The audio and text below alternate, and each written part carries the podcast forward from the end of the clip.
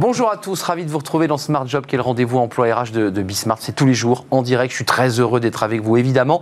Débat, analyse, expertise et vos rubriques habituelles. Bien dans son job aujourd'hui, on part sur Mars. Façon de parler, on va partir à la rencontre d'Elon Musk. Qui est-il À quoi rêve-t-il? Son portrait, son histoire, dans un livre très documenté, Elon Musk, l'homme qui invente notre futur à l'archipel. Et son auteur, Luc Marie, est avec nous sur le plateau. Smart et réglo, la prime PEPA, non, ce n'est pas un dessin animé, c'est bien du droit. Qu'est-ce que c'est? Euh, On en parlera avec une avocate dans quelques instants. La pause café, Fanny Griesmer eh bien, se demande quels sont les meilleurs jours pour travailler. Évidemment, on parlera du travail hybridé, euh, écho au débat que nous aurons dans le cercle RH sur la place du télétravail. Est-ce que le télétravail a réussi réellement à prendre sa place dans notre société? Le sujet est au cœur de l'actualité parce qu'il y a un projet de loi en préparation euh, concernant eh l'isolement notamment des salariés en cas de, crise Covid et puis tout le, débat qui s'ensuit sur évidemment peut-on se séparer d'un collaborateur s'il ne souhaite pas se faire vacciner. On en parlera avec le vice-président de la NDRH, l'Association nationale des DRH, et une avocate en droit du travail. Et puis pour terminer, dans Fenêtre sur l'emploi, nous parlerons avec Julien Morisson d'un mot très à la mode, trop à la mode peut-être, la bienveillance, concept bullshit ou pas? On fera le point avec Julien Morisson à la fin de notre émission. Tout de suite, c'est bien dans son job et on part à la rencontre d'Elon Musk.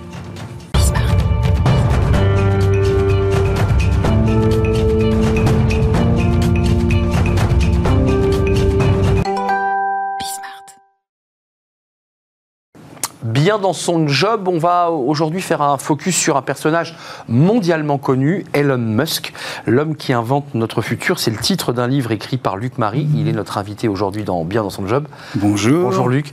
Euh, livre passionnant, Le sorcier de la Silicon Valley. Vous êtes historien, faut-il le préciser. Oui. Vous n'êtes pas astronaute. Euh, vous vous passionnez pour l'Antiquité, puis, finalement pour le modernisme absolu. Et l'histoire des sciences aussi, en général. Oui. Euh, puisque notre, notre émission est, est très focus sur l'emploi et les RH. On va parler de ce personnage qui démarre avec son frère, qui bidouille et qui évidemment va devenir celui qui crée PayPal, qui va ensuite voilà. euh, partie de rien, partie de rien qui réussit, c'est le mythe américain. Mais voilà. quand il crée SpaceX et qu'il invente le concept très technologique et très mécanique finalement. J'ai lu euh, que mais il avait vraiment une vision très intégrée du, du monde du travail, de l'ouvrier au, au, soudeur, il les recrute. C'est quoi l'esprit? C'est alors l'esprit, enfin, c'est l'esprit de camaraderie, hein, l'esprit pionnier qui va de pair avec l'esprit de camaraderie, c'est-à-dire que tout le monde côtoie tout le monde dans le même espace, dans le même temps. Les techniciens, l'école bleue, l'école blanc euh, se euh, travaillent ensemble. La main dans la main. Hein. Main dans la main. Il n'y a pas, il n'y a pas de mur qui sépare. Euh, il n'y a que des cloisons transparentes et tout est construit sur place aussi, de carénage, des panneaux solaires, aux turbopompes, aux tuyères. Euh, tout est absolument construit sur place. Il ne fait pas appel à des sous-traitants. Hmm. Donc c'est à des entreprises laitières. Laitières. Pour les métal. Ouais, pour les transformer en, en réservoir, en réservoir d'ergols et Ouais. d'oxygène liquide. Il est incroyable. Donc d'ailleurs, Elon Musk, pour ça, c'est un véritable innovateur, non pas un créateur. Il n'a pas, il n'a jamais créé véritablement de concept nouveau, mais c'est un innovateur qui, qui sait, qui a le sens du futur et qui sait avant les autres comment va se dessiner l'avenir. Enfin, D'ailleurs, je me permets de revenir au début de votre livre, parce que les, les débuts de la vie de ces hommes multimilliardaires et milliardaires Oui. sont passionnants. Il a son frère, Oui. on en parle peu, mais il est très présent dans Il sa vie. Et c'est quelqu'un qui a l'intuition quand il n'a pas d'argent, il arrive d'Afrique du Sud. Il Euh, arrive euh, sans argent, il arrive au Canada, euh, il fait des petits jobs, bûcheron, agriculteur, il est même euh, nettoyeur dans une, dans une scierie pendant quelques jours. Et tout va commencer euh, seulement en 95 avec la création de Zip2, le premier annuaire téléphonique. euh, Mais c'est pas simple au départ, vous le racontez. hein. Ils font Oui, du oui. porte-à-porte vers les entreprises qui leur disent Mais qu'est-ce que vous nous ah racontez oui, oui, avec parce Internet qu'à à l'époque, Internet, personne n'envoyait... euh, 95 là, hein. On est en 95. C'est- c'est- c'était hier. C'est hier. C'est la préhistoire. Et, et d'ailleurs, pour Elon Musk, nous vivons toujours dans une préhistoire. Préhistoire de la conquête de l'espace, préhistoire d'Internet. Le futur est encore devant nous. hein. Et l'année dernière s'est produit un événement euh, significatif, le 30 mai 2020. Pour la première fois, une société spatiale privée, SpaceX, qu'il a créée en 2002, a lancé des hommes vers la station orbitale c'est un événement, et pourtant c'est pas une marche sur la Lune, c'est pas une marche sur Mars. Mm. Mais il y avait 500 000 personnes pour assister à cet événement exceptionnel, et même Trump s'était déplacé. Parce que pour la première fois, c'est pas un État, mais un homme qui relève le défi spatial. Mm. D'ailleurs, c'est un débat qui est, contenu dans votre livre. C'est vrai que les, défis spatiaux, ce sont des, grands pays puissants, la Russie bien sûr, l'URSS, euh, les États-Unis, et, l'un de ses ingénieurs, Muller. D'ailleurs, vous l'avez rencontré, parce que ce livre est tellement documenté qu'on a l'impression que vous l'avez suivi pendant six mois. C'est presque, oui. Euh, à la trace. Il est vrai que j'ai l'impression de le connaître maintenant, mais je ne l'ai pas rencontré pour cause de Covid. Oui, je suis une victime aussi. collatérale du Covid. Collatérale du Covid. Et lui aussi, je, je, devais le rencontrer et, et, donc mes renseignements proviennent de ses collaborateurs surtout. Et, et aussi des gens de l'ESA, euh, de SpaceX et également du JPL de Pasadena. Euh, voilà. Comment vous le définiriez cet homme? Parce que vous dites qu'il a quand même sacré un site intégré, il fait tout sur place, il, est très méticuleux. Il est aussi très audacieux dans le début de sa vie, je trouve. Pour moi, culotté. oui, il est culotté. Il y a, il y a une part d'audace. Euh, il est, par exemple, il a rencontré le président de Mars Society, euh, Robert Zubrin, sans y être invité. Hmm. Il a fait un chèque de 5000 dollars à une, à une, grande soirée où le tout Hollywood était invité, hmm. à raison de 500 dollars à la place. Et lui, il a demandé à rencontrer directement Zubrin. Qui, accepte finalement Qui accepte de le rencontrer, et le courant passe tout de suite. Alors, euh, Et c'est d'ailleurs de cette rencontre que naît son idée de, transporter des hommes vers Mars. Alors il y, a une bataille, on peut, on peut faire une parenthèse d'actualité, parce que euh, Bronson, qui lui aussi est, marche un peu sur les traces de Munz, a lancé bon, bah, sa, navette qui est partie avant lui, puis on, a Bezos, Amazon, qui lui aussi... Il y a un peu une bataille de milliardaires. Juste vous qui observez à la fois l'histoire ancienne, puis l'histoire très récente, ces hommes-là, euh, c'est ce que dit l'astronaute, enfin l'astronaute russe, sur la phrase du berceau que je trouve géniale. Euh, nous, euh, la Terre est le berceau de l'humanité, nous ne pouvons pas vivre éternellement dans un berceau. C'est ça. Voilà. Parce que pour Musk, moins pour Bezos. Alors Bezos et Branson, ce sont des sous-Musk. Hein. D'ailleurs, eux, ce qu'ils veulent, c'est l'espace euh, suborbital à 100 km. Hein. Ça, ils veulent voir la Terre de très loin. Voilà. C'est le tourisme. Musk, lui, voit plus loin. Il a une dimension en plus. Hmm. Déjà, il vise l'ISS qui est à 400 km, donc c'est trois étages au-dessus. Et puis ses ambitions, c'est de coloniser Mars, hein, de faire de l'humanité une espèce multiplanétaire.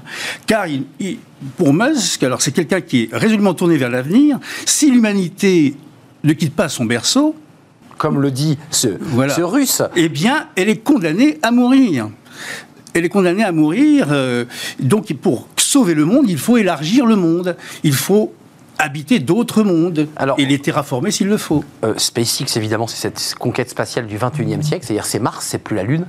Euh, il y a la Tesla, évidemment, qui sont des voitures qu'on croise sur la route. Il a inventé ce modèle de la voiture électrique. Alors, est-ce qu'il est challengé par l'hydrogène? Parce qu'il y a un vrai débat de technologie. Euh, et puis, il y a, l'hyperloop. Ce qui est incroyable, même Villani, qui est notre député, qui est, un grand mathématicien, dit Mais moi, je trouve que c'est incroyable. C'est dans, à l'OPEX, dans le rapport de l'OPEX, qu'est-ce que vous citez Vous dites c'est euh, il le dit, lui, euh, c'est un transport rapide sous vide, en fait, c'est ça Sous, vide. Oui, sous vide, un tube sous vide. incroyable. Euh, il serait propulsé par des électroaimants. Hein. La première étape doit être. Enfin, les premiers, le premier hyperloop doit être lancé en 2028, si, tout se passe bien. À mon avis, il y aura du retard, hein, comme pour tout, hum. en Inde. Voilà.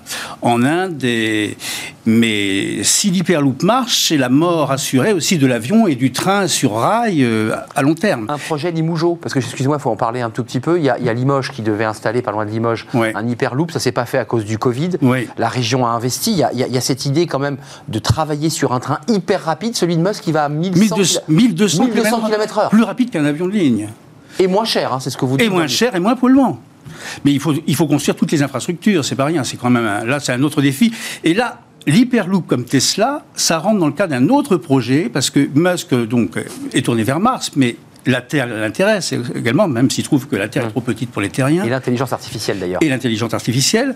Mais sa, grande idée aussi pour l'avenir, c'est de réconcilier le progrès technologique avec euh, le respect de l'environnement. C'est ça. Et pour lui, l'Hyperloop... Sauve la planète Et la voiture électrique, évidemment, sont moins polluantes que la voiture thermique ou, ou l'avion. euh, voilà. Il faut lire ce livre parce que c'est un appro- approfondissement d'un personnage qu'on croit connaître. Il est très médiatique et même dans les pages People, puisqu'on Ouais. fait dans sa vie personnelle, dans sa vie euh, amoureuse, tout ça est très Oui, chaotique pour le moins. est très chaotique. Oui, quatre femmes, sept enfants, euh, Sept garçons, hein, sept garçons, dont des triplés et des jumeaux avec la même femme. à la, à la même femme. Puis là, il a de nouveau retrouvé une compagne pour faire un, un petit carnet rose.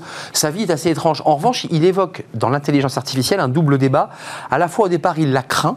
Oui. Et en même temps, il veut la dompter puisqu'il veut nous mettre euh, une puce électronique, si j'ai bien compris, dans le cerveau qui Dans pourrait être reliée à un cerveau, ordinateur. euh, ouais, pour euh, améliorer, euh, pour améliorer les performances intellectuelles et aussi combattre Alzheimer et les maladies euh, neurologiques. Mais il y a, Il a le est- temps de dormir, Elon Musk, vous qui le suivez à travers ses collaborateurs. Comment il fait là? Il, il a un fer au feu. Alors aujourd'hui, il dort un peu plus qu'hier.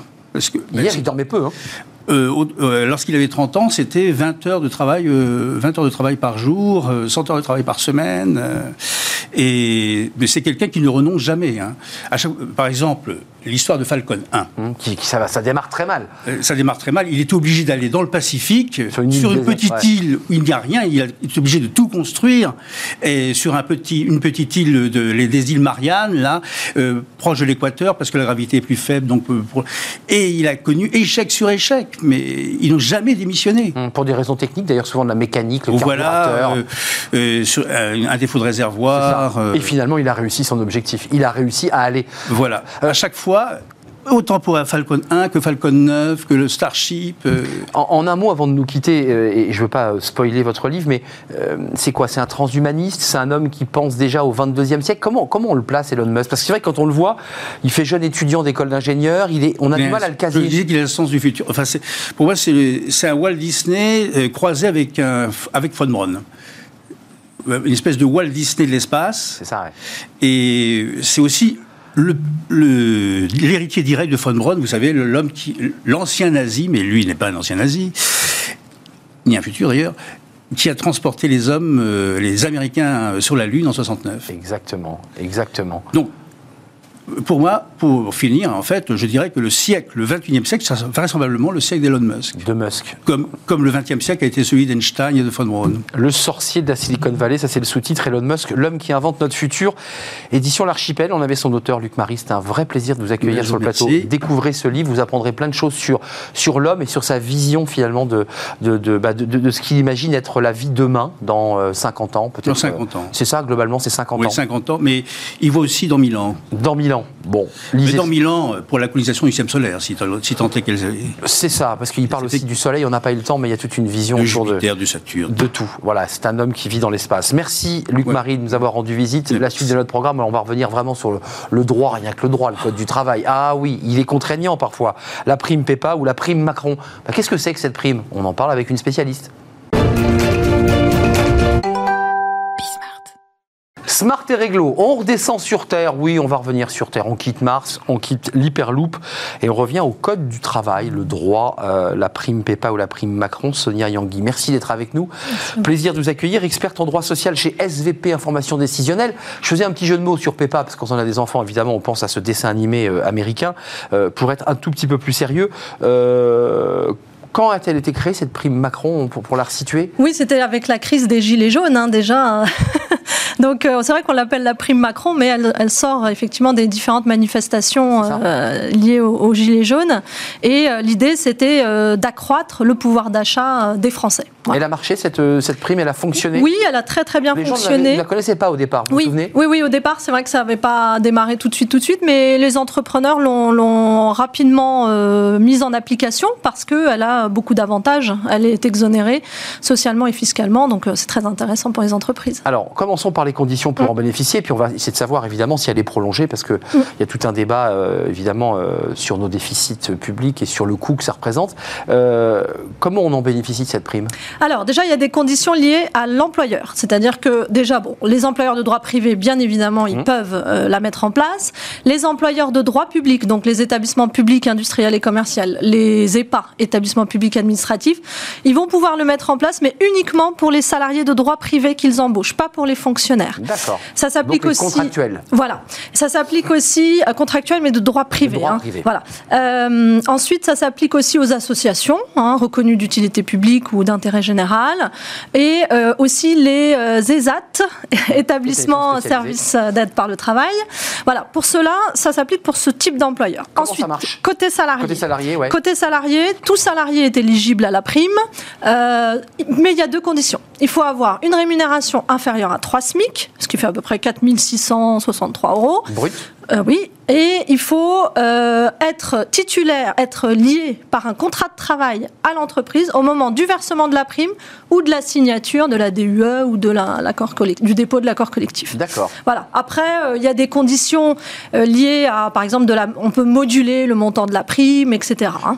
Elle est de combien cette prime? Comment elle marche? Alors, elle est plafonnée par rapport aux exonérations.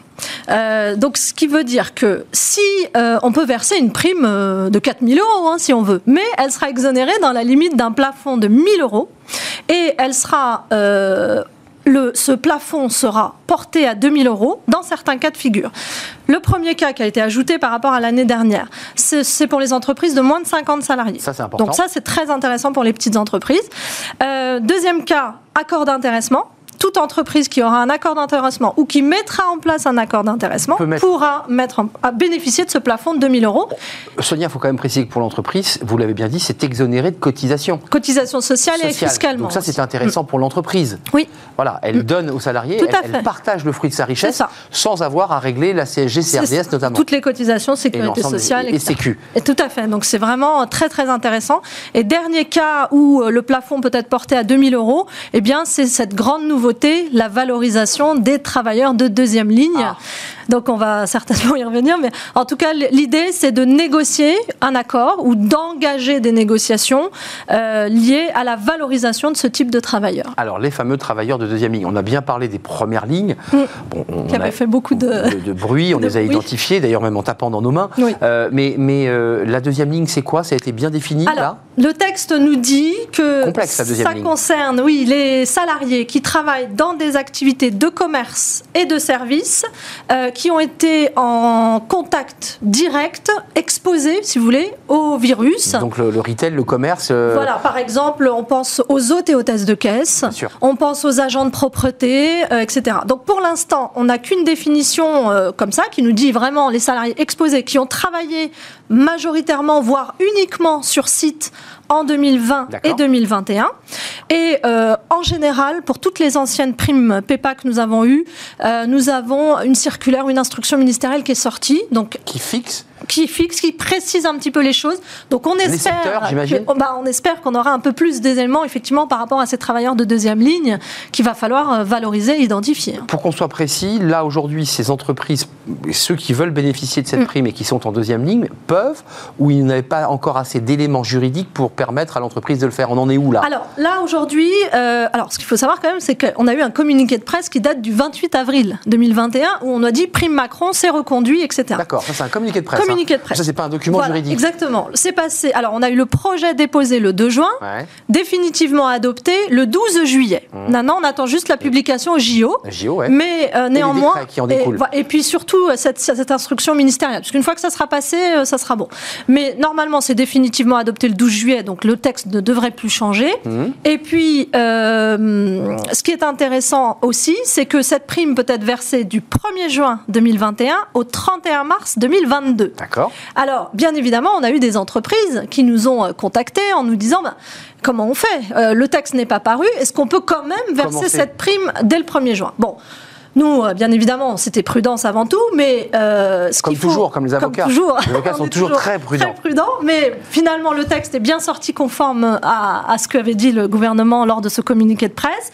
Donc, les exonérations seront bien euh, appliquées, euh, malgré tout, même si le texte n'est pas sorti, que les entreprises ont bien versé dès le 1er juin. Pour, pour qu'on soit clair, avant de nous quitter, Sonia Yangui, les entreprises sont libres ou pas Oui. de mettre en place cette prime Macron? Je, repose cette question Tout parce que est-ce que les partenaires sociaux ou le délégué du personnel peut inciter l'entreprise en disant vous n'avez pas mis en place cette prime Macron, nous la souhaiterions Et comment ça marche ça? Mm. Alors concrètement, ça reste effectivement facultatif. C'est-à-dire que c'est l'entreprise qui qui décide de mettre en place. Alors bien évidemment, les représentants du personnel ont un rôle euh, là-dedans puisqu'ils peuvent effectivement inciter les Mm. entrepreneurs à, à le mettre en- à la mettre en place. Mais c'est bien l'employeur et ça passe par deux choses soit un accord collectif, forcément négocié avec les partenaires sociaux, soit une décision unilatérale après information de- du CSE, Comité social et économique, euh, mais pas une consultation, juste une information. Donc c'est bien l'employeur Qui fixera qui donc le montant de sa prime. Qui fixera le montant, les règles, etc. Même mon- si on est dans un dialogue social quand même dans les entreprises. Bah, en général, le salarié mais ça reste une prérogative. refuse pas une prime en général. Enfin, j'ai rarement vu ça. Euh, il fixe aussi le montant de la Oui. prime. On est d'accord. Tout à hein. fait. Il n'est pas Euh, obligé d'aller jusqu'à 1000 euros. Hein. C'est pas parce qu'il y a une exonération à 1000 euros qu'il va fixer forcément 1000 euros. Et on le redit, un plafond à 4000. euh, il peut- Alors, 1000 ou 2000 1000 Le ou plafond 2000. d'exonération est à 1000 ou 2000. Mais il peut donner plus. S'il donne plus, Mais il paye des il cotisations. sera soumis à cotisation pour le surplus. C'est Donc ça va au maximum 2000 euros. 2000 euros. Il échappe aux cotisations. Exactement. Merci Sonia Yangui, j'ai tout compris à cette prime euh, PEPA avec euh, l'incertitude sur les deuxièmes lignes. Donc Oui, vous, vous attendez espère, des euh, informations voilà, un peu plus qu'on précises. espère un peu plus précises. Enfin, le, le gouvernement est déjà aussi sur le projet de loi dont on va parler euh, juste après Oui, la pause café de Fanny Griesmer, parce que dans le cercle RH, on va essayer de se pencher sur ce texte dont on ne sait pas grand-chose encore, mais qui va évidemment provoquer quelques modifications. Tout de suite, c'est la pause café. Vous le savez, Sonia, vous connaissez notre émission. Fanny Griesmer, eh bien, nous parle euh, du meilleur jour pour télétravailler, qui implique évidemment l'idée qu'on est en train d'hybrider le travail euh, entre du présentiel et du télétravail. Ben, comment ça va marcher? Fanny Griesmer nous explique tout.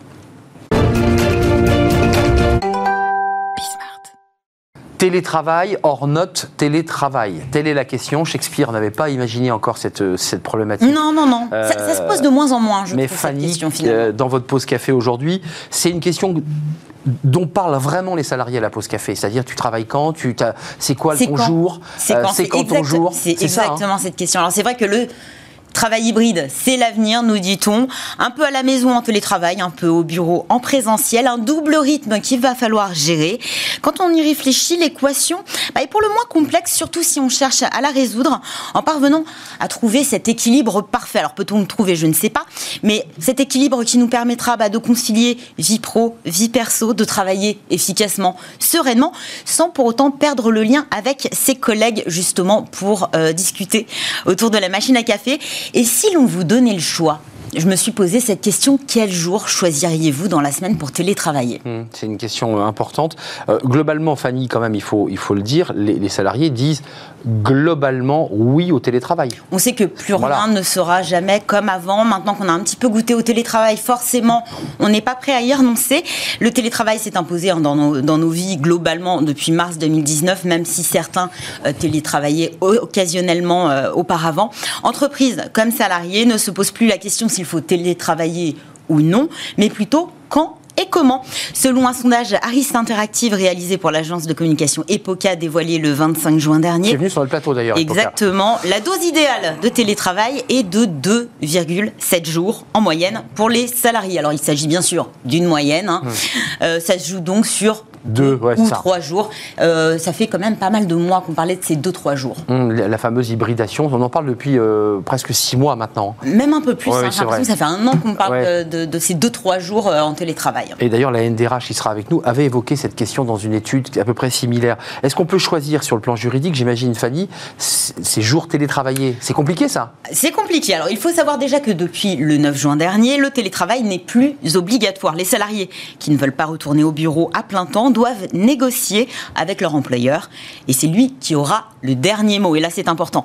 L'empl- L'employeur est libre de consulter, bien sûr, mais surtout d'imposer les jours de télétravail en fonction du rythme de travail propre à l'entreprise, à l'organisation, mais aussi et surtout en fonction des besoins du poste. En somme, vous n'aurez en principe pas le choix. Le télétravail n'apparaît pas dans le Code du travail. Et par ailleurs, le gouvernement n'a pas pris de loi ou d'arrêté pour fixer le nombre de jours télétravaillables. Une autre source d'incertitude, c'est les accords qui sont pris euh, actuellement ne seront pas forcément pérennes une fois euh, la crise sanitaire passée. L'accord euh, porte sur une période transitoire, le temps de sortir de la crise. Donc euh, tous ces accords ne sont pas voués à perdurer, en tout cas dans certaines entreprises. Hum, C'est ça, il y a d'accord sur 18 mois et évidemment à la revoyure en fonction. C'est ça, pour tous ceux qui ont déménagé, hum, hum, bah là, ça va être plus compliqué, ils vont devoir reprendre le train s'ils ont une ligne de train. Et le télétravail à la carte, tiens, ce sera intéressant? Ben, Ça serait intéressant, mais ça nous renverrait à un choix plutôt cornélien. Alors, 2-3 jours sur 5, oui, mais quel jour? Bah oui. Et si vous aviez le choix? Donc, voilà, l'idée c'est quand même de faire un choix judicieux, donc j'ai pesé le pour et le contre pour chacun des jours. On va prendre tous les jours de la semaine, ils seront faciles. Euh, on les, non, mais les plus simples, c'est vrai que c'est lundi, vendredi. Ça semble être le choix le, évident. Le début, la fin, quoi. Effectivement, hein, c'est vrai qu'il n'a pas en tête d'opter pour un lundi, un vendredi. L'occasion idéale de prolonger l'air de rien le week-end, puis de temps en temps. on travaille en télétravail. De télétravailler depuis sa maison de campagne. Hein. Vous voyez Enfin voilà, on, peut peut-être réduire un petit peu ses heures de travail. Hein. Euh, de très très loin, en tout cas très loin de son open space. C'est vrai que ça semble assez intéressant. En plus, si l'on choisissait le lundi, bah, ce serait aussi, quand on y pense, le remède contre le blues du dimanche soir. Hmm. C'est vrai que lorsque l'on sait que on va pouvoir programmer un petit peu euh, plus tard son réveil, peut-être passer la journée en pyjama à travailler de chez soi. La fin du week-end apparaît déjà un petit peu plus douce, sauf que il y, a le blues du lundi soir, non Il y a le blues du lundi soir, effectivement, pour reporter euh, sur le lendemain. Mais le lundi, c'est souvent la journée dans les entreprises où les équipes se réunissent pour définir les priorités de la semaine. Et le vendredi, c'est celle où on débrief, mais pas seulement, c'est souvent le moment propice euh, à, ces petits échanges informels mmh, autour de la machine à café. C'est là où vous prolongez également la pause déjeuner. Bref, c'est des petits moments assez conviviaux hein, euh, où l'on ralentit et ça fait du bien. Ça aurait je trouve en tout cas dommage de s'en priver. Alors le mercredi, on parlait de Peppa Pig tout à l'heure en faisant de l'humour, le mercredi c'est la journée des enfants. À condition de, de, pouvoir travailler euh, tout en regardant euh, Peppa Pig d'un œil, hein, je ne sais pas, c'est vrai que c'est stratégique. Alors c'est vrai que euh, parents ou pas, euh, globalement, le mercredi, ça coupe euh, la semaine en deux, en deux parties égales. Donc, ça permet de reprendre un petit peu son souffle hein, en cours de semaine. Euh, jour idéal aussi pour ceux qui aiment l'ordre et la symétrie comme moi. Mais le mercredi, c'est aussi et surtout le jour des enfants. Donc, on comprendra pourquoi les salariés parents bah, porteront naturellement l'heure dévolue sur, sur ce jour où leur progéniture n'est pas sur les bancs de l'école. Alors, c'est vrai que télétravailler le mercredi... le bah matin, si je peux me permettre. Il y a école le matin. Ça dépend des, ça dépend des villes. Ça, dépend des villes. à Paris, c'est le matin. Des villes. voilà. moi, je, n'allais pas à l'école le mercredi, en tout cas. Euh, en tout cas, ça vous permettra éventuellement d'économiser la nounou sur la journée du mercredi, euh, voir un petit peu plus et profiter de, de, de, de, passer un peu plus de temps avec vos enfants. Mais soyons honnêtes, hein, euh, ceux qui auront euh, euh, mal vécu cette, cette période de télétravail option école à la maison ne choisiront peut-être pas l'option du mercredi. difficile effectivement de combiner visio, puzzle, goûter et Peppa Pig. Et puis le mercredi, ça reste la journée taxi par excellence. Hein. Vous avez le judo, la gym, le cours de piano. Vous faites des allers-retours. Euh, ça peut euh, s'apparenter à un véritable marathon. Mardi, jeudi, quelle idée? Comment on fait? Bah moi, je trouve que c'est plutôt intéressant hein, parce que vous serez le seul à faire ce choix déjà. Hein, ça permet de vous distinguer. Et puis j'ai cherché l'intérêt quand même de choisir le mardi ou le jeudi. Figurez-vous qu'il y en a un. Ça concerne les Franciliens. Mmh. Mardi et jeudi, ce sont les jours euh, les plus chargés sur les routes en Ile-de-France. Donc c'est là où vous rencontrez des bouchons. Et puis c'est aussi un petit, dans une moindre mesure, plus chargé dans les transports en commun. Donc si vous voulez éviter euh, bah, les, les, encombrements, euh, la promiscuité, le stress et la fatigue des transports, ce choix peut s'avérer plus intéressant qu'il n'y paraît. Bon, finalement, chaque jour a ses avantages, ses inconvénients. Et eh oui. Bon, retenez une chose, c'est votre employeur qui aura le dernier mot, donc de toute façon, a priori, vous ne pourrez pas choisir.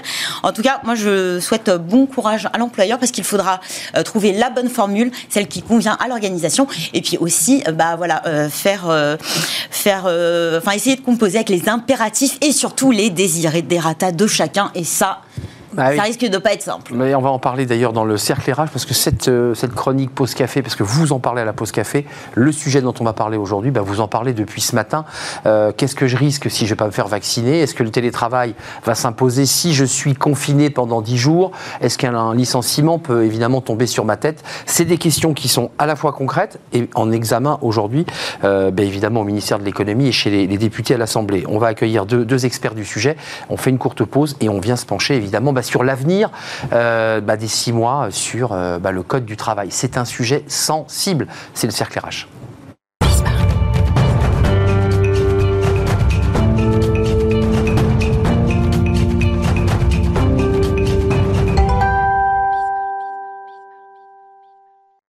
Le cercle RH avec deux invités euh, pour parler. Alors aujourd'hui, c'était le thème du télétravail. On va bien sûr en parler parce que est-ce qu'il a vraiment euh, trouvé sa place euh, dans nos organisations? On venait d'en parler avec Fanny Griesmer et puis l'actualité nous rattrape évidemment avec ce pass sanitaire, les annonces d'Emmanuel Macron, un projet de loi en préparation, le ministère de l'économie, le ministère du travail qui planche pour savoir bah, si lorsqu'on ne sera pas vacciné, il sera possible de mettre à pied un salarié puis de le licencier.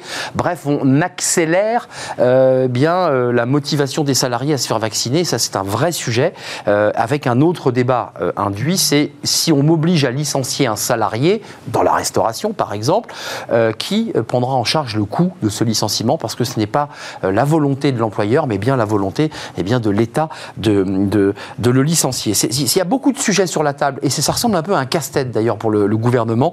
Avec moi, Benoît Serre, que je retrouve avec grand plaisir. Ça faisait bien longtemps que vous n'étiez pas venu sur le plateau. Vice-président de l'association nationale euh, des DRH, 5000 membres, euh, un peu plus de 10 millions de salariés. Exactement. Et on va entendre la position de la NDRH. Je précise que vous êtes DRH de L'Oréal France. Oui. Et c'est un vrai plaisir parce que c'est une nouvelle fonction que vous occupez.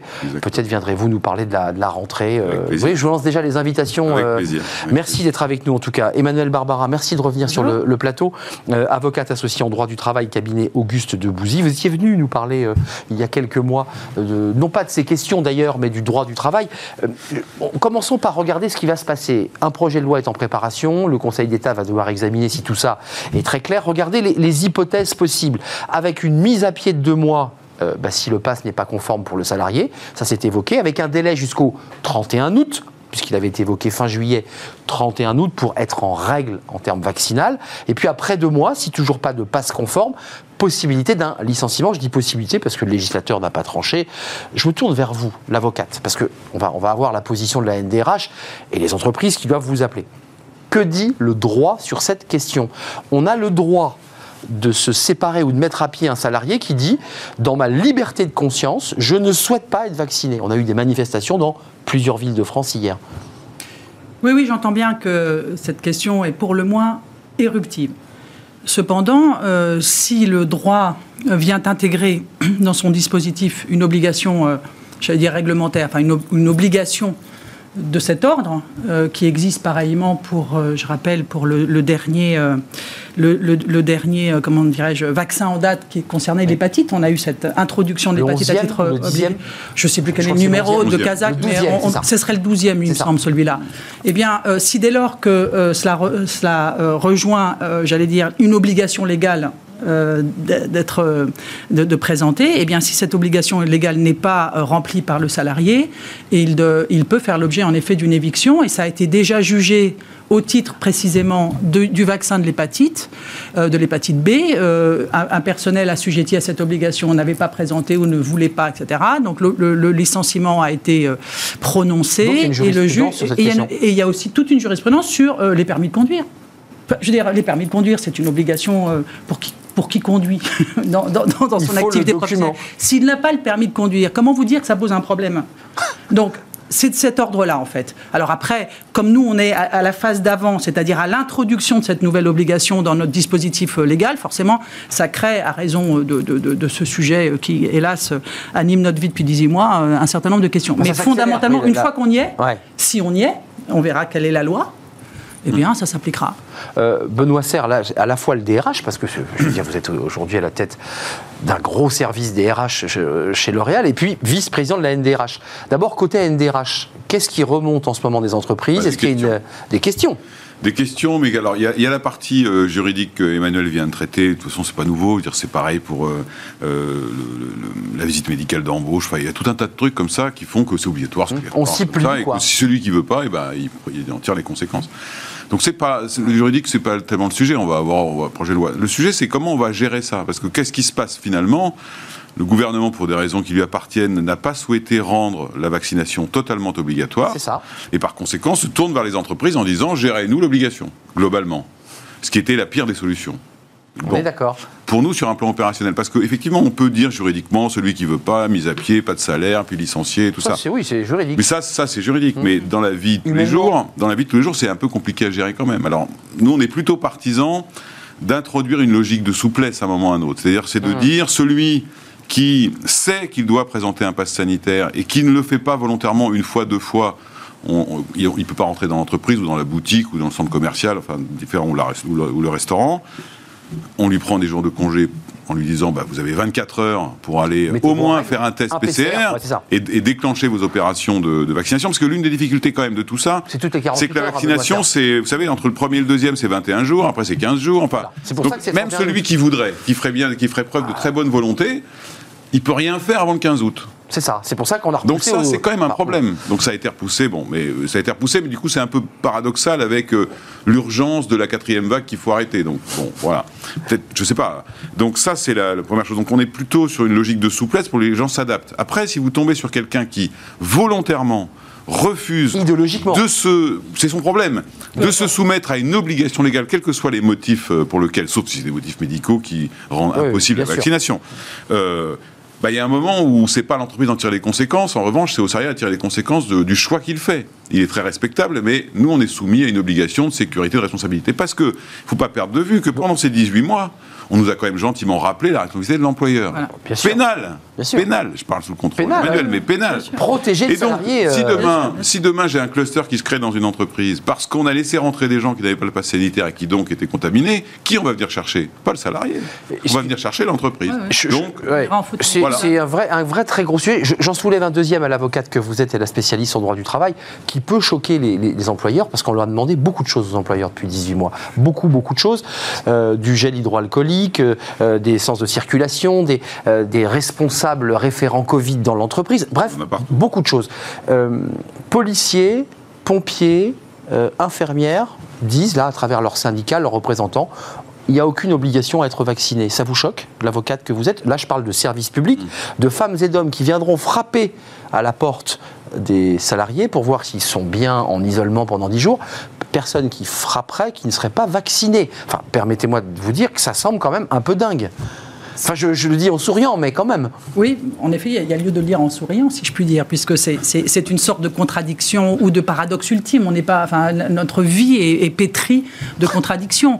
Euh, S'il s'agit de, con- de, de- de- de mettre en œuvre des contrôles, ces contrôles étant à la main de ces corps-ci, euh, s'ils ne sont pas tous encore ou en cours, enfin, ou invités quand même comme la, la population générale, je rappelle quand même que tout ça s'inscrit dans une, une sorte d'invitation, euh, comment dire, appuyée Oui, avec un, on pousse un peu. ouais, c'est ça. appuyé Ouais. pour, euh, pour se, se vacciner. Donc forcément, on va marché, trouver des, des- Et ça a marché. Un million euh, le-. Et je pense qu'on peut s'en réjouir. Je ne suis pas épidémiologique, euh, épidémiologiste, encore qu'après 18 mois, on peut se demander si chacun d'entre nous n'a pas acquis cette compétence. Mais enfin, toujours est-il que là, en l'espèce, euh, voilà, on pourrait se trouver confronté à des paradoxes de cette nature, mais à un moment donné, il faut avancer et, et- et- et le système de contrôle, puisque contrôle il y a, euh, devra être effectué et dévolu par des, des corps précis. Débat sur les contrôles, puisque les policiers ont déjà annoncé, mais c'est pas le sujet de notre émission, qu'ils ne pouvaient pas le faire et qu'on le ferait avec des les agents de la Sécu. mais- oui, mais c'est comme les restaurateurs. Vous disent, moi, Voilà. déjà, je, Je- je prenais le numéro de portable. Bah ouais. Maintenant, il ça. faut que je vérifie le pass Mais ça, sanitaire. ça marche pas. Bah, c'est un peu compliqué quand même, hein, donc, euh, mais il faut bien le faire. Alors, il paraît qu'il y a une appli formidable qui permet de le vérifier en quelques secondes, etc. Hum. Bah, tout ça On doit verra. être équipé. Mais, mais c'est toujours le même sujet. Et moi, je conteste pas le fond des décisions qui ont été prises euh, par le président de la République, puis on verra ce que le Parlement fait.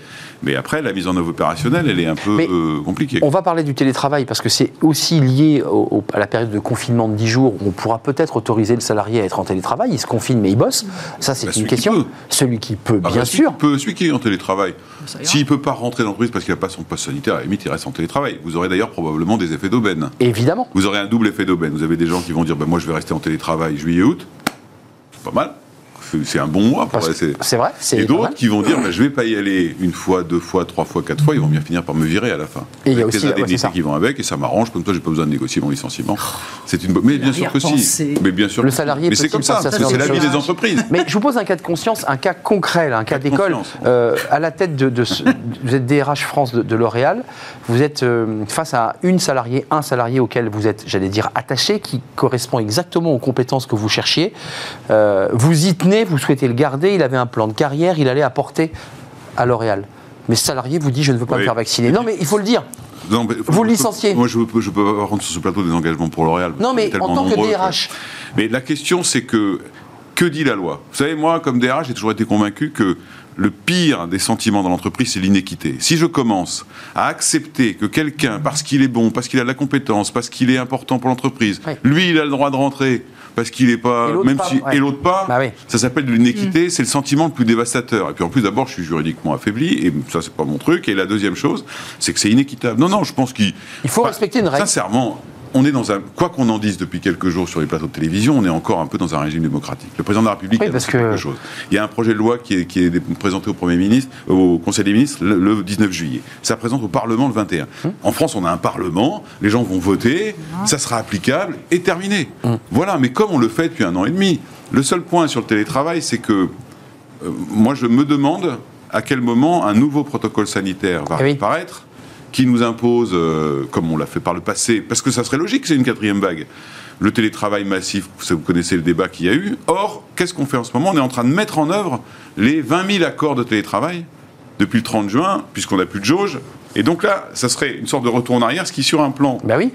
managérial et opérationnel, ça va être un peu compliqué. Oui, parce que là, on essaye de s'organiser. Benoît Serre, vous faites la bascule, mais sur cette question du télétravail, dans les 10 jours où, où on dit à la personne vous êtes confiné parce que, attention, on a mal fait ça pendant ces 18 mois, on n'a pas vraiment contrôlé tout cela. Là, visiblement, les choses vont être plus rigoureuses.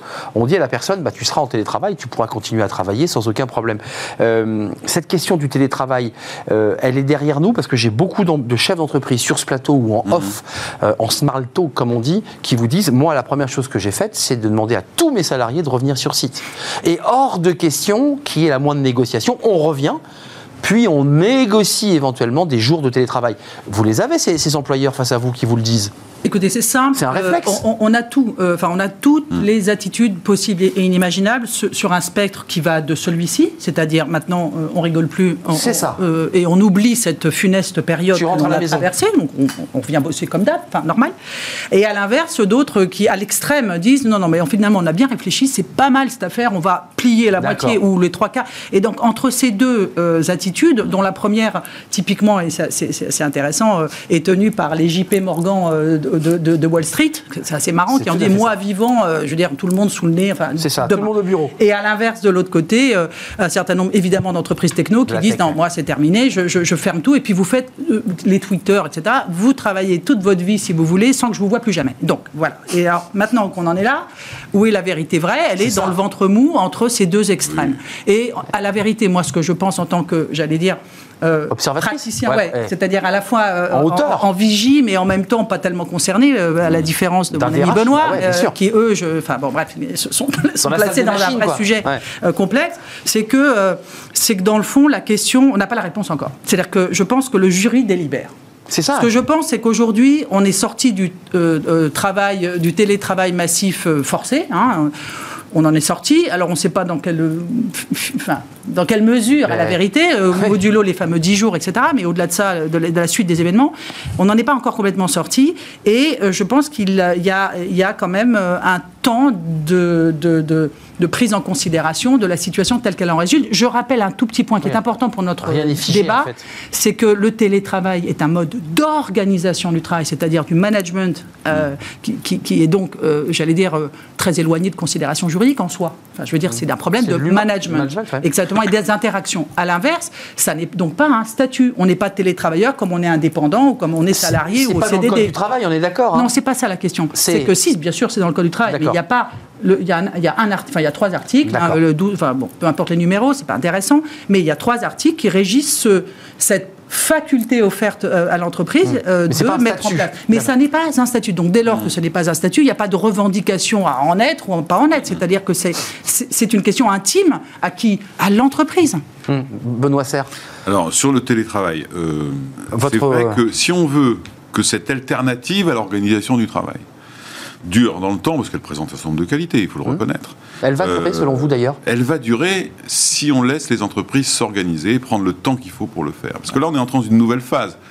On a eu le télétravail forcé, subi. Il faut reconnaître que les gens ont plutôt adhéré au truc. Il y a eu quelques cas, ça s'est mal passé, mais Globalement. globalement, c'est plutôt sympa.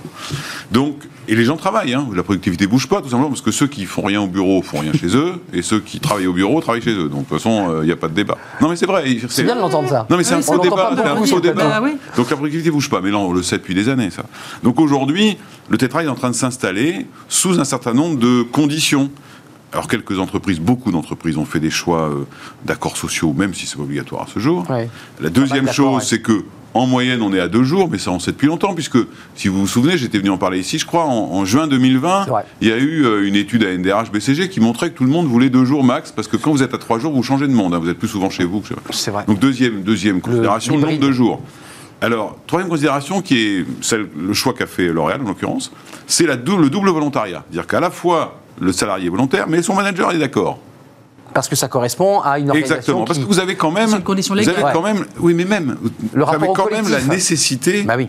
que le collectif prime sur l'individuel, grand 1, et que grand 2, l'activité prime quand même sur le confort personnel. Bien sûr. bien Ça, c'est quand même une deuxième une autre condition. Et puis, le troisième chose qui va arriver, peut-être pas tout de suite, mais à mon avis assez vite, c'est qu'il va falloir résoudre le problème, j'en parlais tout à l'heure, d'inéquité de traitement entre celui qui Ouais. peut et celui qui peut Et pas. celui qui n'a pas, qui a un Euh, métier où il doit Et venir. oui, c'est quand même pas la même chose. Et quand j'entends tous les débats sur le fait qu'il faut indemniser le télétravail, la question que je me pose, c'est est-ce qu'il ne faut pas indemniser ceux qui n'y ont pas accès Oui. finalement? C'est peut-être le, mauvais débat. Et puis le dernier point, C'est une euh, bonne question. le dernier point là-dessus, c'est que de toute façon, si on va trop trop loin, si on va euh, méthode Twitter, Ouais. je vous fiche mon billet qu'un jour vous aurez, Il y a comme on a eu, comme euh, un, un grand patron disait il y a 20 ans, il faut des entreprises euh, sans, sans usine. Sans usine, Bientôt, ouais. Vous aurez des entreprises sans gens. Ouais. Donc c'est plus donc, une fini. entreprise. Vous aurez une espèce de système de mondialisation des compétences, puisque quand vous recrutez, vous faites un croisement entre la compétence et le coût. Et ben, le modèle social français, le modèle social européen de l'Ouest, globalement, on sait que c'est pas le meilleur coût. Eh oui. Donc euh, ça, ça va. Donc il faut, il faut pas s'engager dans le truc avec euh, naïveté en pensant que ça va être formidable et que c'est open bar pour tout le monde. Et c'est la, la définition dans les entreprises, dans les intentions. Un, le collectif prime, de l'activité, et puis après on regarde. Maintenant, qu'on le favorise, L'Oréal a fait un accord jusqu'à deux jours. Mais, mais vous n'êtes pas obligé. Parce que je trouve qu'il y a une ambiance, et je termine là-dessus, Ouais, la dynamique. une sorte d'injonction au télétravail. Ouais. Comme si celui qui dirait, mais moi, mon, mon activité est télétravaillable seulement, ça m'intéresse pas, je préfère aller au bureau. Alors, on le pointe du doigt. Alors lui, on dit, mais comment ça, mais t'es un ringard Mais pas du tout, c'est une injonction. Ouais. C'est un phénomène assez urbain. Quand vous mettez 10 minutes pour aller à votre boulot et vous pouvez rentrer déjeuner chez vous, le télétravail est beaucoup moins intéressant quand même. Ça, je suis d'accord. C'est les Voilà, de c'est un transport peu, qui est posé. c'est un peu la, la version travail de la Startup Nation. C'est ça. Un moment où... C'est Twitter. Mais- mais- une nouvelle lutte des classes? Non plus. On justement, parce qu'il y a une lutte des classes là qui va se entre Non, le enfin, lutte des télétravailleur classes- et- Peut-être Bon, pas. lutte des classes, Le je col sais blanc, pas, le mais ce que vient révéler ici le, le- le point de vue euh, fort pertinent de, de Benoît, c'est qu'en fait, on est rentré dans l'ère de l'ultra-individualisation. Ben oui, bien sûr. C'est-à-dire qu'il ne faut pas que je prenne en considération les cadres ou les cadres, Non, je sais pas, les cadres de bureau, ou, euh, mais c'est Dupont, Durand, etc. Exact. Et Dupont, Durand, dans la même catégorie, n'a pas les mêmes attentes, n'est pas au même niveau, n'a pas les mêmes les familles, hein. Mais alors, oui, mais ça, ça re-questionne de manière très fondamentale. Alors, tu évoquais la problématique du contrat euh, et de, de, j'allais dire, de l'appartenance et du modèle tel qu'on l'avait bâti à, l'issue de la Seconde Guerre mondiale. Mais la réalité, c'est que particulièrement en France, et c'est une question là pour le coup culturelle, on adore classer. Nous sommes des ingénieurs, nous adorons classer coefficients, catégories, j'en passe, grande Ouais, convention c'est vrai, collective. C'est. Et c'est très complexe hein, quand on y. on- Cadre non cadre. Et- et- Ouais. et- mais non, mais cadre non cadre, c'est déjà fastoche. Mais alors après, on oui, a oui, les, oui. les, les facéties, les, les- les catégories, etc. Et puis, on- et, et puis, ça ne plaisante pas sur le sujet. Donc, ce que je veux dire par là, c'est que cette approche qui fait que, alors, est-ce qu'on fait du télétravail ou pas, et comment, et qui, et pourquoi, etc., enfin, est un élément extrêmement perturbateur de notre système où on avait instauré des normes et mieux que ça des catégories dans l'entreprise qui sont Tout ça, ça les fait voler en éclats. Bah, euh, sans Un le peu. dire, faut le dire à personne parce qu'encore une fois, ça a- attise l'anxiété, etc. Mais la réalité, c'est Bah que ouais. oui. Qu'est-ce que ça veut dire catégorie 4 machin dont la définition de poste est Non, d'être capable de faire ci ou ça. Je veux dire, euh, la question Donc de savoir. il y a une obligation de réécriture de finalement. alors de réécriture ou de, ou de, de vivre avec, c'est-à-dire d'accepter que nous sommes dans un univers qui en fait s'horizontalise, pardon C'est pour ça. le terme bizarre, qui donc s'éloigne de la figure euh, à la fois de, l'usine et de la verticalité Mmh, des bureaux. Bah, bien hein, sûr, bien sûr. euh, les bureaux de la défense, etc., avec chef, sous-chef, etc. Et- et- bah, nous sommes en train de tâtonner, nous autres, particulièrement. Et c'est un siècle qui va davantage, je parle du 21e, euh, à, des, euh, à des cultures ou des mentalités plus, euh, plus communautaire, plus, plus habitués au réseau. Ouais, Vous voyez, plus exact. habitués au réseau. C'est ça. Nous, on- nous, le réseau, on est défiant. Enfin, nous, notre problème, c'est la défiance. Quoi. C'est Oui, oui. Défiance, moi, mon sûr. chef, mon sous-chef, etc., j'ai besoin de les toucher pour m'assurer que. Il fait bien son job, il est bien Bah là. oui, quand même. Moi, Et cela dit, les entreprises savent néanmoins précise, qu'il y a les hein. types Ouais, qui ouais, sont pas. C'est vous, même Barbara. J'espère bien. Non, mais je pense qu'il y a un sujet sur l'individualisation. C'est un mouvement. euh, euh, L'individualisation de la relation employeur-salarié, elle est, elle est déjà engagée depuis longtemps, mais, Mais surtout elle est accélérée par cette crise et par un autre phénomène, qui est que dans votre vie privée, entre les Facebook, les machins, vous êtes très individualisé. En fait, on vous pousse ce que vous avez envie de voir, on vous pousse ce que vous avez envie d'entendre, etc. Donc les gens sont habitués à avoir une espèce de service à la personne. Sur mesure. On prend une formule. à la- Du coup, ils disent mais pourquoi euh, l'entreprise fait pas comme ça Bah pour moi aussi comme- exactement. Et ça, ça pose plein de problèmes vrai, parce que vrai. votre système de santé, il est pensé en protection sociale collective, puisqu'il est mutualisé. en fonction de Il y a moi. un moment, pendant la crise, on nous a dit alors faut protéger les vulnérables différemment des non vulnérables, différemment des jeunes, différemment des vieux, différemment des ceci cela. Si demain on se retrouvait comme des RH à devoir gérer une somme non seulement de catégories, impossible. mais également d'individus qui ont toutes une situation différente, ça va devenir un casse-tête absolument épouvantable. Et la notion de collectif va, va disparaître euh, assez fortement. Et ça, ça va poser la question euh, de l'existence même de mon point de vue de l'entreprise. Et le deuxième sujet, la, la- la version très présentéiste, très hiérarchisée du management à la l'ancienne. française. C'est un peu compliqué, mais c'est vrai que vous avez encore des gens aujourd'hui qui vous disent Moi, je suis chef quand j'ai des gens autour de moi. Quand ils sont pas autour de moi, en fait, je suis pas chef. C'était ma première question. C'était ma question. Bon voilà, donc mais, mais on va avancer. Mais je pense que c'est une transformation. On a dit transformation orga du travail, Ouais. puis société du travail. En fait, je pense qu'il serait une transformation de la société. Donc il ne je pas s'attendre à ce qu'elle se fasse en trois mois? Elle va se faire en 10 ans, 20 ans, 30 ans. on Révolution verra. profonde. Parce que tu On vois, il y a des jeunes gens. Ce sera le dernier Je mot. pense qu'il y a des jeunes gens euh, qui n'ont pas connu, enfin qui ne connaissent pas parce qu'ils ont commencé à bosser là, l'idée de métro boulot dodo, c'est-à-dire les trois temps, disons les deux temps métro Ouais. Boulot. On va, on va- Embauché pendant le Covid, ils n'ont pas connu. hein. ils voient pas. Donc euh, soudainement, on leur dit bon, ben, tu vas rire, mais en fait, il, s'agit d'aller sur un lieu de travail distinct de ton lieu de vie. Mais de quoi Ouais. De quoi vous parlez Mais pourquoi ça marche pas bien Je fais pas mon boulot, etc. Mais si, mais en fait, en fait, euh, la- le rituel, la, la liturgie fait que nous avons bâti un monde dans lequel on a séparé le lieu de travail. Ouais, ouais. Et en fait, c'est intéressant parce que historiquement, quand je, quand je Avant, dis historiquement, c'est-à-dire le 16e siècle jusqu'à samedi en 8, exactement. on a inventé, au, au gré des révolutions industrielles et à raison de, de- de l'usage des grosses machines, l'idée de travailler de- sur un lieu Mais distinct. Mais c'est récent. Mais bien sûr. C'est très récent. 19e siècle. Mais bien sûr. Euh, les artisans, etc. Et ça pose aussi le Ils travail travaillaient des chez femmes. eux. Enfin bon, L'atelier était la maison était au-dessus. Exactement. Mais évidemment, Et donc, évidemment. du coup, est-ce que Voilà. c'est une parenthèse? Bah voilà, le mot de la fin sera donné par Benoît Merci Serre. à Un, vous. un voilà qui nous close débat. Non, mais- Je voulais juste lui demander en 10 secondes, parce qu'on va être très en retard, la Ouais. NDRH est consultée par le ministère Oui, du oui, Travail, oui, j'imagine. beaucoup de temps avec Parce que vous êtes la tête dans le guidon. Pour donner notre avis, dire comment les DRH réagissent, puis après, le gouvernement prend sa responsabilité. Voilà, Emmanuel Barbara, merci, avocate associée en droit du travail et cabinet Auguste Debouzy. Merci d'être venu nous rendre visite. Merci à Benoît Serre, malgré votre emploi du temps, vice-président de la NDRH et DRH de L'Oréal France. C'est un vrai plaisir de vous accueillir pour cette émission parce que bon, on va en savoir plus dans, dans quelques heures, dans quelques jours, pour savoir ce qui va se passer réellement pour nos entreprises. La bienveillance, qu'est-ce que c'est? C'est un concept bullshit, la bienveillance? Peut-être. Julien Morisson nous en parle. Il est là, c'est tout de suite.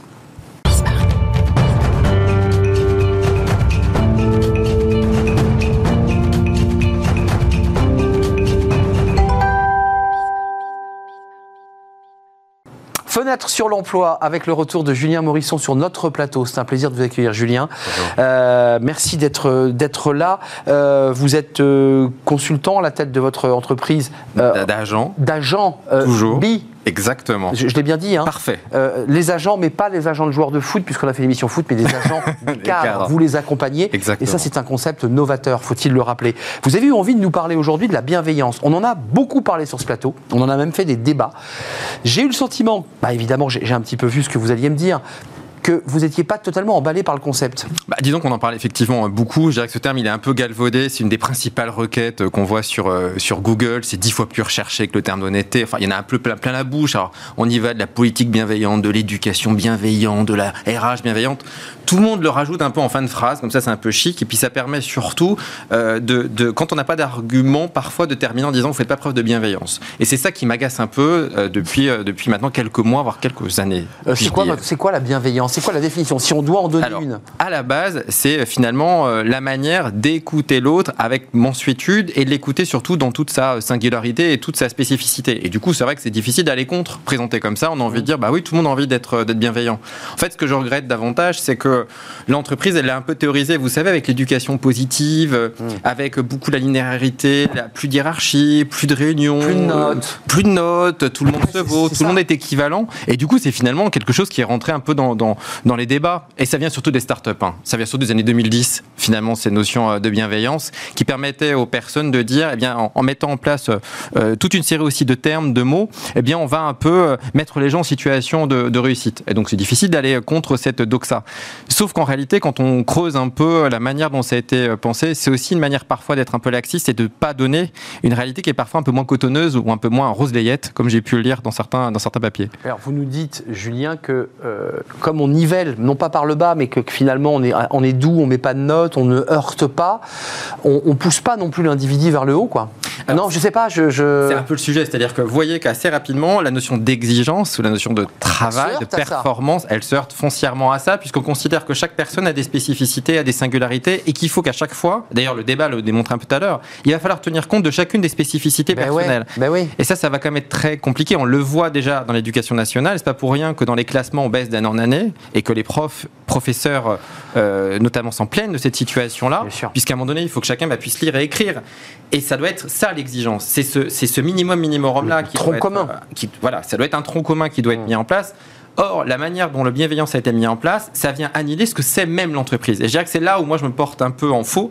C'est qu'une entreprise, c'est avant tout une entité qui doit réaliser des résultats, qui doit vendre, qui doit faire de la performance. Or, quand on présente l'entreprise comme étant finalement une entité bienveillante, dont la finalité revient simplement à mettre en place eh bien, une politique RSE, une compliance et viser l'inclusion, ce n'est plus l'entreprise en fait dont on parle. On parle d'un monde un peu imaginaire, mais qui n'existe pas. Du coup, vous arrivez à une situation, beaucoup de gens maintenant 30 ans, alors vous voyez beaucoup déferler, hein, notamment sur l'émotionnel, à 30 ans, je claque tout, je me reconvertis, je vrai, change. c'est vrai. Et vous avez des gens à 30 ans qui ont fait quatre entreprises et qui se disent mais je repre- en fait j'ai toujours un peu la même chose. Ben oui parce qu'à un moment donné l'entreprise elle, elle a des résultats, il faut qu'elle atteigne des chiffres, il faut qu'elle Ouais, des clients. c'est- elle, elle a, elle a ses exigences propres. Bien sûr. Mais vous dites quoi Que l'espèce de bienveillance accompagnée de tous les concepts qui vont avec, avec la RSE, sont en train de prendre le pouvoir sur la, la fonction première de l'entreprise? Je, je dis que la manière de présenter l'entreprise, ça qui me dérange, elle est très Instagrammable. On l'a présentée d'une manière où les valeurs c'est tout. Euh, quelque part, la mission, c'est tout. Et l'entreprise, finalement, qu'elle vende, oui, mais c'est accessoire. Et en Ce fait, qui compte, c'est que tu sois bien. Ce qui compte, c'est que tu sois bien et surtout qu'on le mette bien en scène. C'est très serviciel en fait. Oui, alors déjà, c'est, mais on le voit actuellement, hein, c'est l'individualisation, la surindividualisation de l'entreprise, que certains d'ailleurs commencent à dire, ça devient de la consommate- on est des consommateurs de l'entreprise, qui est un mode finalement très américain, et pourquoi pas, après tout. Mais surtout, ce qui est dérangeant, c'est que c'est aussi une manière de ne plus aborder les problèmes. Donc, le licenciement devient un licenciement bienveillant, une sanction devient une sanction qui n'est pas bienveillante. Oui, sauf qu'à un moment donné, il faut aussi dire les choses, et que souvent, eh bien, on va à la facilité, et qu'il y a un décalage entre ce qu'on présente de l'entreprise et la réalité. Vous avez toute une partie un euh, choc, de là. gens qui choquent. Bah, bien sûr. Et j'avais notamment, j'ai changé avec quelqu'un, c'était assez rigolo, mais elle avait 30 ans, elle ne savait pas si elle allait se remettre à travailler, puisque en fait elle avait essuyé plusieurs entreprises au sein desquelles elle était et qu'elle disait c'est un conflit de valeurs. Et elle citait comme exemple une de ses copines, et je disais bah là on va jusqu'au bout, hein, qui elle s'était engagée dans l'ordre des carmélites depuis maintenant plusieurs années, parce que justement c'est en adéquation avec ses valeurs. Et en fait j'ai trouvé assez cohérente sa copine, parce que quelque part, quand l'alpha et l'oméga ce sont vos valeurs, eh ben oui, dans un ordre religieux vous les retrouvez complete foncièrement. Mais est-ce Elle que est vous- allée au bout de l'histoire. est allée jusqu'au bout de l'histoire. Et je l'ai trouvé assez logique en soi. Mais par contre, elle, à 30 ans, elle se pose, je ne sais pas si vous vous rendez compte, elle se posait la question de savoir si elle allait retravailler à 30 ans. Moi, ça m'interroge parce qu'elle dit, mais finalement, moi, ça manque de bienveillance, ça manque de respect de valeur, ça manque de respect de sens. Mais en fait, l'entreprise, elle se présente sous un angle qu'elle ne peut pas avoir. Et hier, je regardais un reportage, je crois que c'était sur Tony Parker, et qui disait que finalement, dans le sport, il dit ce qui, est- ce qui moi, permis d'être un, un des meilleurs, c'est le travail, le travail, le travail et le mental.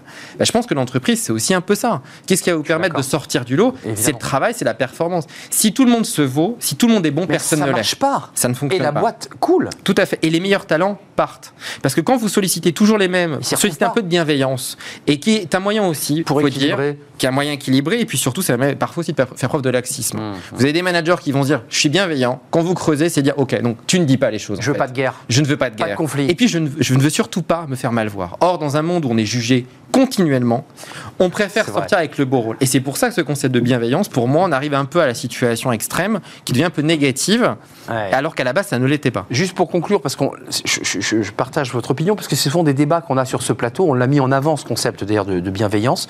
Je crois que vous y aviez participé, me semble-t-il. Euh, pourquoi il est difficile d'avoir un avis critique sur ce concept? Parce que finalement, pour boucler la boucle, c'est euh, on est un peu réac quand on Eh ben, critique la bienveillance, c'est ça? Bienveillance, c'est le camp du bien. Versus malveillance, le camp du mal. Et vous avez envie de- Ah, dans quel camp Vous le camp du bien ou le camp du mal Ah, Bon, camp bah, Actuellement, dans un monde hyper polarisé, sur tous les débats, vous avez envie d'être dans le, le camp le plus sympathique. Et c'est la raison pour laquelle c'est très compliqué. Alors, il y a l'indifférence, mais l'indifférence, on voit que c'est quand même un peu négative. Et donc, vous avez envie d'être dans ce camp du bien, dans lequel, finalement, tout le monde est assez formidable. Et quand vous l'êtes pas, vous l'êtes quand même un petit peu. Et, euh, et- et tout le monde est, est- a des Tout vraies le monde il est compétences. beau, tout le monde il est, C'est un peu gentil. ça. Et, oui, Et- je- Et c'est- la- or, le monde actuellement, il n'est il est pas comme ça. Et je pense que quand on joue à un jeu, il faut connaître les règles du jeu et après on peut se jouer. Mais si on joue à un jeu dans lequel on ne connaît pas les règles et qu'on dit juste Ah ben non, mais faites preuve de bienveillance parce que je connais pas les règles du poker, mais faites comme si j'avais gagné, bah ça peut pas marcher. Merci. Julien, euh, je vais essayer d'être le plus bien- bienveillant possible, mais rigoureux aussi, hein, évidemment. Julien, merci. Julien Morisson d'être venu sur notre plateau. C'est un vrai plaisir. Fondateur du cabinet BI, euh, un agent, des agents qui accompagnent les cadres. Vous étiez venu nous en parler. Attention, faut pas agacer Julien quand on lui parle de bienveillance. L'émission est terminée. Euh, merci à Fanny Griesmer, évidemment. Pauline Gratel, euh, bien sûr. Merci à notre ami réalisateur Romain Luc. Et puis merci à Alex au son. Et puis merci à Emma pour l'accueil invité. C'était un vrai plaisir d'être avec vous en direct. Je serai là demain, bien entendu, pour notre émission avec les experts de Smart Job. L'actualité est riche. Portez-vous bien d'ici là. Bye bye.